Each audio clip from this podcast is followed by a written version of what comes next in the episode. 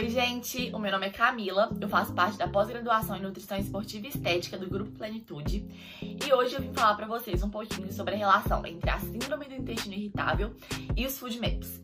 Então, primeiro, a gente precisa entender o que é essa síndrome, né? Que ela é caracterizada por episódios de dor, de inchaço abdominal, de distensão abdominal, de diarreia e ela é classificada geralmente como distúrbio funcional. Por quê?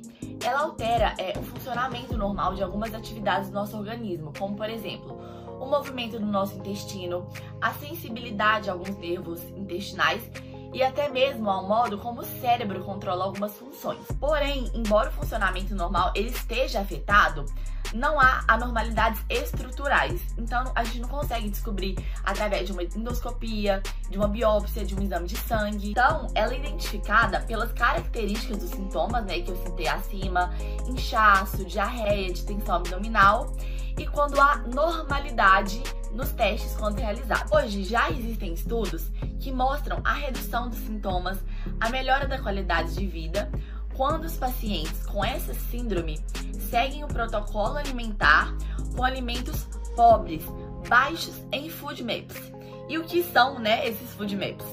Eles são um conjunto de alimentos fermentáveis que são mal absorvidos pelo nosso organismo e que podem causar esse desconforto abdominal. Eles são carboidratos de cadeia curta e eles são classificados como oligosacarídeos, disacarídeos, monossacarídeos e os polióis. E alguns exemplos, né, desses alimentos com alto teor em food map são cebola, alho, beterraba, os grãos, brócolis, alimentos derivados do leite e os adoçantes, por exemplo, o xilitol, o maltitol.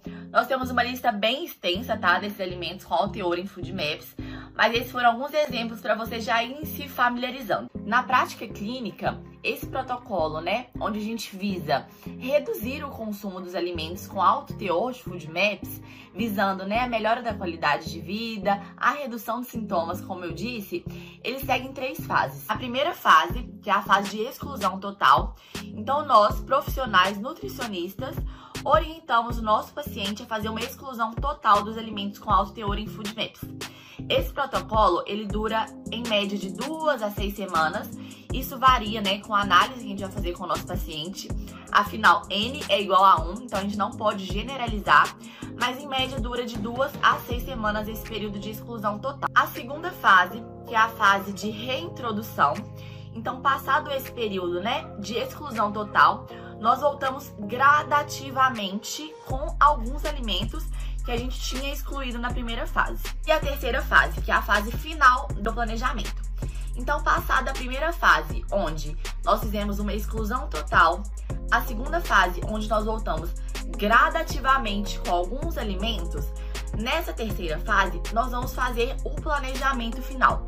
Então, nós vamos analisar como foi a resposta, né, do nosso paciente a determinados alimentos e só então nós vamos fazer esse planejamento final.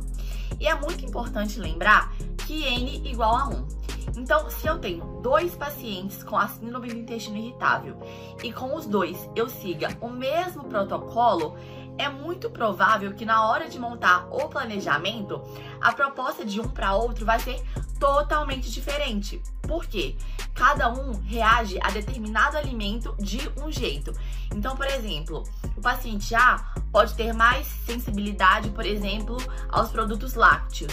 Então, nesse planejamento alimentar, eu vou ter que excluir ou então restringir um pouco mais esses alimentos. O meu outro paciente, paciente B, ele pode ter mais sensibilidade às leguminosas. Então, para esse paciente, a restrição vai puxar um pouco mais para esse lado. Então, é muito importante pensar nisso também. E como vocês viram, esse protocolo, ele não é simples de ser estruturado nem ser realizado.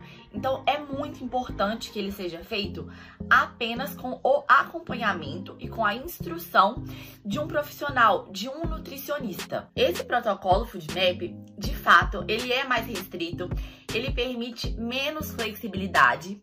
Porém, mesmo nesses momentos de restrição, nós nutricionistas temos que nos assegurar que o nosso paciente não vai ficar com nenhuma carência, nenhuma deficiência em vitaminas, minerais e nos micronutrientes necessários para o funcionamento saudável do corpo dele. Apesar de ser um planejamento alimentar mais restrito, que requer um comprometimento maior a ser seguido, onde não dá para pensar assim, ah, porque é final de semana eu posso comer. Não.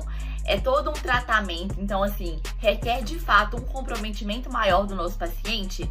Ele é muito satisfatório, é muito compensatório quando você consegue seguir nós recebemos no consultório depoimentos assim incríveis de melhora de qualidade de vida, melhora da saúde intestinal, né? Que se a gente melhora a saúde do intestino, a gente melhora o nosso corpo é, por completo todos os dias, gente. Então, se você é um portador da síndrome, né, do intestino irritável, busque um nutricionista, busque um acompanhamento, porque eu tenho certeza que vai te ajudar muito.